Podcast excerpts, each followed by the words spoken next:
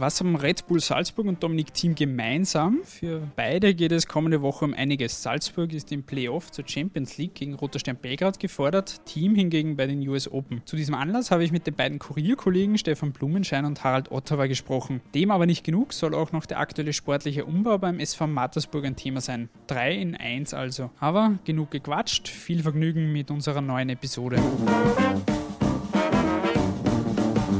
Der Kuriersport Podcast. Ein wenig Sport für zwischendurch. Von und mit der Kuriersportredaktion und Moderator Stefan Berndl. Servus und Hallo. Erst einmal begrüße ich euch bei der 36. Episode unseres Podcasts. Es ist diesmal eine etwas andere Folge. Sie gliedert sich nämlich in drei Abschnitte bzw. Themen. Und da beginnen wir mit Red Bull Salzburg, für die es aktuell um nichts weniger als den Einzug in die Gruppenphase der Champions League geht. Nach einem 0 zu 0 bei Roter Stern Belgrad ist man im Rückspiel gefordert. Ich habe darüber mit dem Kollegen Stefan Blumenschein gesprochen. Hallo Stefan, lass uns kurz über Salzburg reden und den Auftritt in Belgrad. 0 zu 0, keine Tore sind gefallen und es gab auch relativ wenige Chancen, vor allem auf Salzburger Seite. Roter Stern Belgrad hatte zumindest zwei, drei gute Möglichkeiten, wo Torhüter Stankovic gerade noch gehalten hat. Wie fällt jetzt ein paar Stunden nach dem Spiel dein Fazit aus? Das Ergebnis ist sicher besser gewesen als die Leistung. Ich meine, es ist natürlich ein gefährliches Resultat, ein 0-0, aber man hat halt mit einem Heimsieg in der eigenen Hand. Nur wenn Salzburg ein Gegentor am Anfang bekommt, dann wird wieder das kollektive Nervenflattern beginnen und dann wird es wahrscheinlich ganz schwer. Andererseits, Salzburg hat im Frühjahr in der Europa League gezeigt, dass sie zu Hause jeden Gegner schlagen können, auch Rückstände aufholen. Das müssen sie diesmal gar nicht, sondern es reicht jeder Heimsieg. Die Chance ist nach wie vor da, aber man wird anders auftreten müssen. Woran machst du jetzt die Leistung fest? Die Belgrader sind doch relativ gut gestanden hinten, haben ihre Aufgabe da gut erledigt, haben nach vorne vor allem erste Halbzeit wenige Bemühungen gemacht, irgendwie groß gefährlich zu werden. Zweite Halbzeit dann vor allem nach Eckbällen und Standardsituationen. Waren die Salzburger zu nervös? Haben sie ihr Spiel einfach nicht durchgebracht? Ja, das wird immer, wie immer wird das eine Mixtur von mehreren Ursachen sein. Salzburg wollte unbedingt das eigene Spiel durchbringen. Das ist nicht wirklich gelungen. Ich meine, eine, sagen wir nach 15 Minuten bis zur Pause, das war ganz okay. Da hatten sie die Spielkontrolle, waren halt im letzten Drittel, also im Angriffsdrittel extrem ungenau und extrem fleißig bei den Zuspielen. Es gab auch extrem wenig Anspielstationen im Strafraum, weil sich der Tabur wieder mal als Linksaußen, warum auch immer, probiert hat. Und Jabo ist für mich keine klassische Sturmspitze, der weicht auch immer am Flügel aus. Jetzt, jetzt gab es keine Anspielstationen im Zentrum. Das war sicher ein Problem. Nach der Pause ist dann gar nicht mehr gegangen. Es waren auch extreme Abstände zwischen den Formationen diesmal und da haben sie halt dann Probleme auch beim Rausspielen gehabt. Und dann haben sie auch in der zweiten Hälfte einen Fehler gemacht, sehr viele Standards zugelassen, die völlig unnötig waren und da sind sie dann unter Druck gekommen und in der Phase von der 60. bis so circa 80. da haben sie richtig bettelt um ein Gegentor und da haben sie sicher auch ein Glück gehabt, dass der Keeper Stankovic momentan in Überform ist und der ist halt momentan sehr schwer zu bezwingen und die Null steht. Der Trapattoni wäre begeistert, ganz sicher gewesen über das, dieses Resultat. Wie gesagt, es lässt alle Chancen offen, aber es ist sicher gestern nicht leichter geworden. Es war zum Beispiel auch ein Kopfball von Ramalho, der zur Ecke da geklärt hat, wo dann fast das 1 zu 0 gefallen wäre. Wer hat für dich von den Salzburgern spielerisch wirklich überzeugen können und wer hat dich eher enttäuscht? Ja, im Mittelfeld sind nicht alle in der Form, in der sie im Frühjahr waren. Sieht man auch zum Beispiel beim Xaver Schlager, der kommt mir auch ein bisschen überspielt vor. Der der, rennt dann noch der Form nach. Slatko Junusovic ist noch nicht ganz so angekommen, wie sie es vielleicht viele erwartet hätten, auch wenn das der Trainer Rose nicht gern hört. Wer mir gestern sehr gut gefallen hat, neben Dormann, war ganz sicher der Marin Bongracic. Der hat die Offensive, sehr, also der hat seine Aufgabe 100% erfüllt und das war auch einer, der probiert hat, dass er den Ball zumindest schneller nach vorbringt. Hat nicht immer funktioniert, aber der hat sicher eine, eine, ein sehr ordentliches Spiel gemacht. Jetzt wartet das Rückspiel zu Hause in Salzburg und eines ist jetzt schon sicher, es werden zumindest mehr Zuschauer vor Ort sein, nach dem Geisterspiel jetzt in Belgrad. Mit welchem Spiel rechnest du jetzt? Werden die Belgrader sich wieder vor allem hinten reinstellen, versuchen über die Defensive, die jetzt gut gestanden ist, wieder das Spiel einigermaßen sicher zu gestalten aus ihrer Sicht? Ja, die werden nicht viel anders spielen. Ich glaube auch nicht, dass sie viel anders spielen können, wahrscheinlich. Die werden halt versuchen, das möglichst lang ohne Gegentor spielen werden. Selbst wenn sie eins bekommen, ist nichts passiert. Aber wenn sie dann einschießen, sind sie trotzdem weiter. Also das wird wahrscheinlich von Roter Stern nicht viel anders angelegt werden. Sie sind ja gestern nicht schlecht gefahren mit der Spiel Spielweise. Und der Trainer hat sich schon was dabei gedacht, weil ja Salzburg sich traditionell gegen Mannschaften schwer tut, die so kompakt hinten stehen und die so kompakt das Zentrum zustellen. Das haben die geschafft, das werden die sicher wieder machen. Ich will nur eine Kleinigkeit noch zu dem Geisterspiel sagen, das finde ich ein bisschen eine Ausrede, wenn die Spieler sagen, ja, die Atmosphäre war fürchterlich. Also wenn man in der Liga in der Südstadt oder in Mattersburg oder früher in Grödig gespielt, also da war sicher auch keine Atmosphäre. Natürlich, das Stadion ist riesengroß, aber sie haben auch in Wien gegen die Austria gespielt vor 6.000 oder 7.000 Zuschauer in dem Riesenstadion. Also das ist, kommt man ja als Ausrede vor. Noch dazu muss man ja sagen, die trainieren fünf oder sechs Mal in der Woche. Und der Ausschluss der Öffentlichkeit, da müssen sie auch ihre Leistung bringen. Also das ist ein bisschen eine Ausrede, hat ja auch für beide gegolten. Bei Roter Stern hat man es ein bisschen gemerkt, bei Salzburg noch viel mehr. Irgendwie war da der Wurm drinnen gestern. Und ja, kann sein, dass natürlich, es ist sicher nicht angenehm, wenn man in so einem Riesenstadion ohne Zuschauer spielt, aber das soll halt kein Grund für seine Leistung sein, die Salzburg gestern geboten hat. Was rechnest du Ihnen jetzt fürs Rückspiel und fürs Weiterkommen vor allem für Chancen aus, wenn wir es in Prozenten oder so sehen? Es geht ja immerhin doch um einiges, auch um einiges an Geld. Wie stehen die Chancen jetzt? Also, dass um Geld geht, sollte für Salzburg keine Rolle spielen, weil wenn Salzburg eins hat, dann ist Geld. Also, das, ich werde jetzt nicht sagen, wovor, ich, wovor es mir ein bisschen Angst ist, falscher Ausdruck, aber ein bisschen das Zittern habe, dass Salzburg wieder dieses große Zittern, ja, wir müssen das endlich schaffen und wenn wir es nicht schaffen, selbst wenn sie es nicht schaffen, geht die Welt nicht unter. Dann spielen sie halt wieder in der Europa League. Da kann man auch ordentlich dann Erfolge haben und volle Häuser, wie man letztes Jahr im Frühjahr gesehen hat und so. Das alles Heilbringende ist die Champions League auch nicht, weil wenn man wenn man so spielt wie gestern, wird man dort wahrscheinlich sechsmal eher hoch verlieren, weil da sind sicher lauter bessere Mannschaften dabei als Roter Stern. Drum, ja, wahrscheinlich die Spieler würden halt da gerne mal dabei sein, aber das müssen sie halt auch einmal zeigen. Und das kann man halt dann nächste Woche im Rückspiel zeigen, dass man die Qualität hat, dass man dorthin gehört. Und wenn man wieder nicht aufsteckt, muss man sagen, ja, dann haben sie die Qualität nicht, weil wenn man sich die Vereine dann anschaut, gegen die sie dann in den letzten zehn Jahren, ziemlich genau zehn Jahren ausgeschieden sind, das waren alle Mannschaften, die in der Champions League keine Rolle spielen. Und wenn man, wenn man gegen die nicht weiterkommt, dann gehört man nicht in die Champions League. Während Salzburg von der Champions League träumt, hat ein anderer Bundesliga-Club ganz andere Sorgen im Moment. Der SV Mattersburg hat diese Woche seinen Trainer Gerald Baumgartner und Sportdirektor Franz Lederer entlassen. Während Robert Almer nun die Agenten Lederers übernimmt, ist Klaus Schmidt als neuer Coach im Gespräch. Interimistisch übernimmt aktuell aber noch der Trainer der Amateure, Markus Schmidt. Die Kollegen von SchauTV waren am Dienstagabend beim Training dabei und haben mit ihm gesprochen. Was sagt er etwa zu seiner überraschenden Beförderung? Es geht im Fußball jetzt sehr schnell und ja, dass er, dass ein Trainer nicht ewig beim Verein sein kann, das ist eh überall üblich.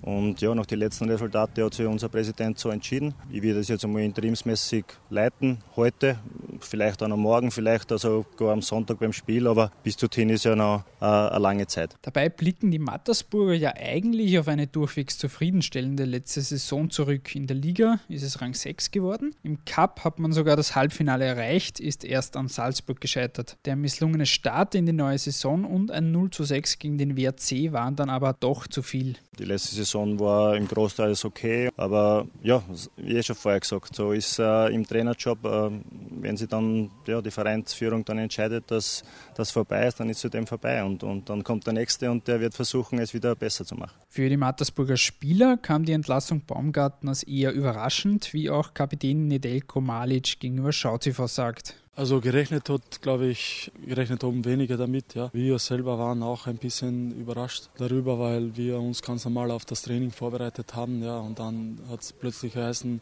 wir haben Besprechungen und der Trainer hat es uns dann in weiterer Folge auch mitgeteilt. Etwas abgezeichnet hat sich das Ganze dann doch irgendwie, wurde doch erst wenige Tage zuvor die Entlassung des Co-Trainers Renato Kligorowski bekannt gegeben. Dieser soll seine Kompetenzen überschritten haben, wie Sky berichtete. In einem Interview mit 90 Minuten AT wehrt sich dieser. Was aber macht Malic für die schlussendliche Entlassung des Trainers verantwortlich? Also ich glaube jetzt nicht, dass das natürlich das Ergebnis vom Wochenende ist absolut nicht dem, dem Trainer oder Co-Trainer zuzuweisen. Also da nehme ich die beiden komplett aus der, aus, der, aus der Schneider, weil im Prinzip die Mannschaft diejenige ist, die am Platz gestanden ist und das Ganze dann das Ganze ja, Prinzip verursacht hat oder gemacht hat. Und ja, der Trainer hat in der Vergangenheit hier sicher Erfolge auch gehabt braucht man nicht reden. Deswegen ist, ist ja mal jetzt die Situation halt so, wie es ist. Das war eine, eine Entscheidung auf, auf, auf Vereinsführungsebene, die man als Spieler absolut zu akzeptieren hat. Was die Ursachen dafür sind oder Gründe dafür sind, sind wir Spieler eigentlich überfordert zu beantworten, weil, weil wir eigentlich für unseren Aufgabengebiet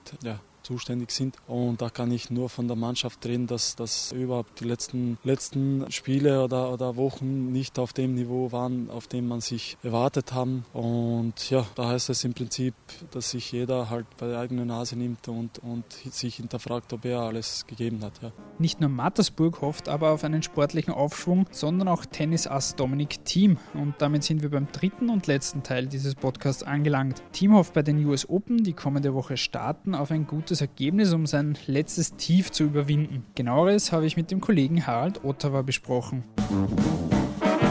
Servus Harald, vielen Dank fürs Dabeisein. Am Donnerstagabend war jetzt die Auslosung für die US Open und Team trifft zum Auftakt auf den Bosnier Mirza Basic. Die beiden spielen zum ersten Mal gegeneinander. Team hat ja jetzt ein kleines Tief hinter sich mit einer Viruserkrankung, ist jetzt rechtzeitig fit geworden für die US Open. Was dürfen wir von ihm erwarten und wie gut ist er tatsächlich drauf im Moment? Also das Training selber habe ich nicht gesehen, aber ich habe nur gehört, dass er sehr, sehr engagiert im Training ist, dass er sich sehr, sehr, sehr reinschmeißt und dass er wirklich erstens einmal die, die Viruserkrankung hinter sich gelassen hat und sehr, sehr positiv wieder nach vorne sieht und, und laut Günther Presnix sind die Trainingsleistungen sehr, sehr gut. Jetzt muss man natürlich abwarten. Jetzt, Training ist nicht gleich Match. Werden wir sehen, wie es am Montag oder Dienstag läuft gegen Mirza Basic. Er hat jetzt bei vier Antreten bei den US Open dreimal das Achtelfinale erreicht. Im letzten Jahr hat er sich Del Potro geschlagen geben müssen im fünften Satz. Was spricht dafür oder dagegen, dass er es heuer weiter schafft, also bis ins Viertelfinale kommt?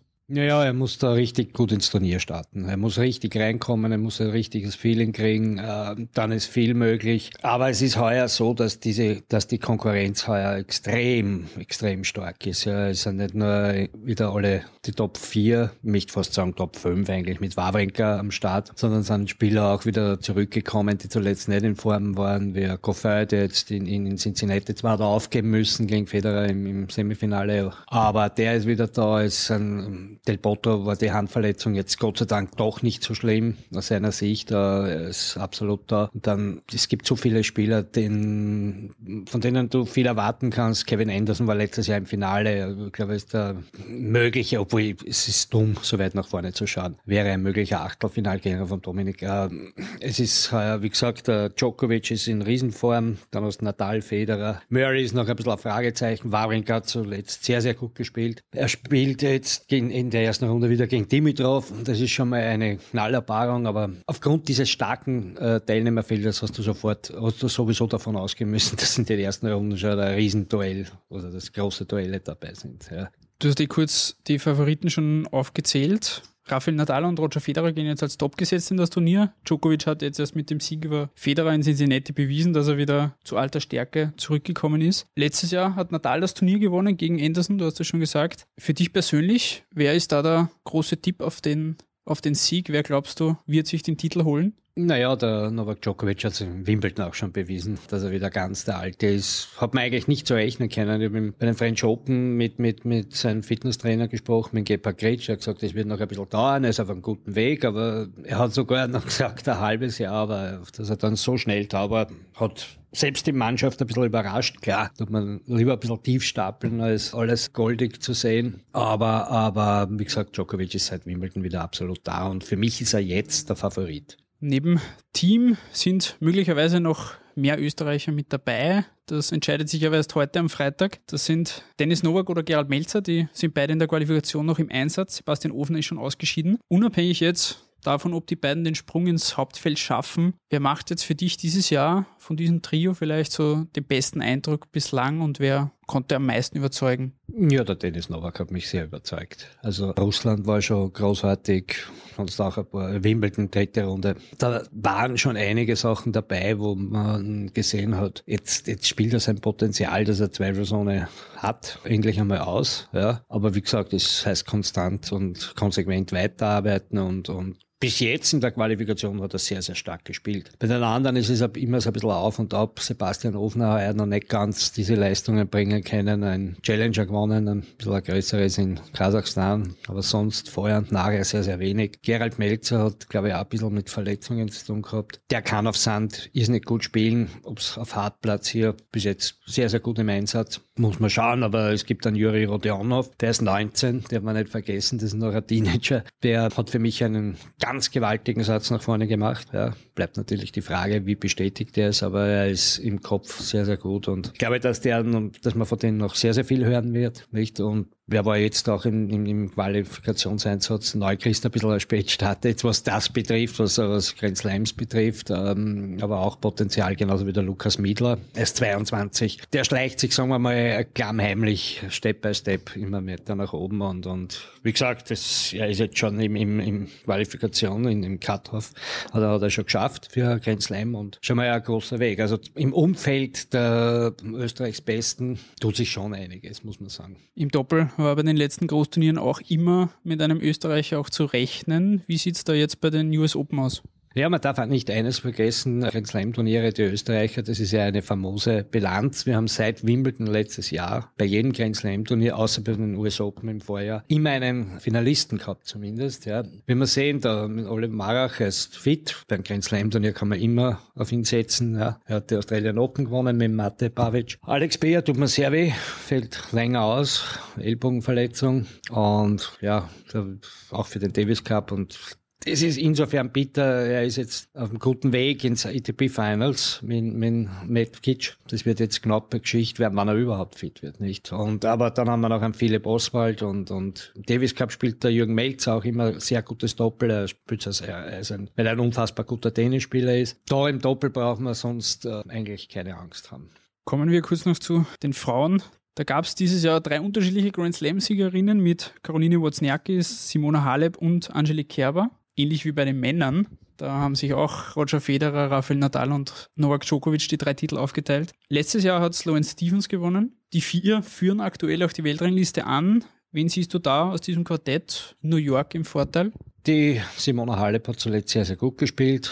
War auch im Finale, ich glaube, Cincinnati auf der Siegerstraße gegen Kiki Bertens, hat aber dann verloren. Vorher, glaube ich, Montal oder Toronto gewonnen. Für mich ist er fast irgendwie eine logische Favoritin, aber natürlich auch Titelverteidigung. Sloan Stevens weiß, wie man da gewinnt. Zählt dazu Angelique Kerber ist gut in Form, also auch wenn sie jetzt vor kurzem verloren hat, aber sie hat auch in Wimbledon, vor Wimbledon, Mallorca glaube ich, gespielt und der erste Runde verloren. Der man nicht so viel Beachtung schenken. Aber ich würde mal sagen, äh, Halep, Stevens und, und äh, Kerber, die würde ich da schon ziemlich weit vorne sehen. Was auffällt beim Raster der Frauen ist, es ist keine einzige Österreicherin mit dabei und es war auch in der Qualifikation keine einzige Österreicherin mit dabei. Steht es wirklich so schlecht aktuell um das österreichische Frauentennis? Naja, die letzte, die beim Grand Slam Hauptbewerb war, ist jetzt genau zwei Jahre her, das war die Barbara Haas. Danach hatten wir zumindest die Barbara immer in der Qualifikation oder auch die Julia Grabherr, die hat jetzt war bei einem 25.000er ITF-Turnier jetzt im Finale. Diese Punkte,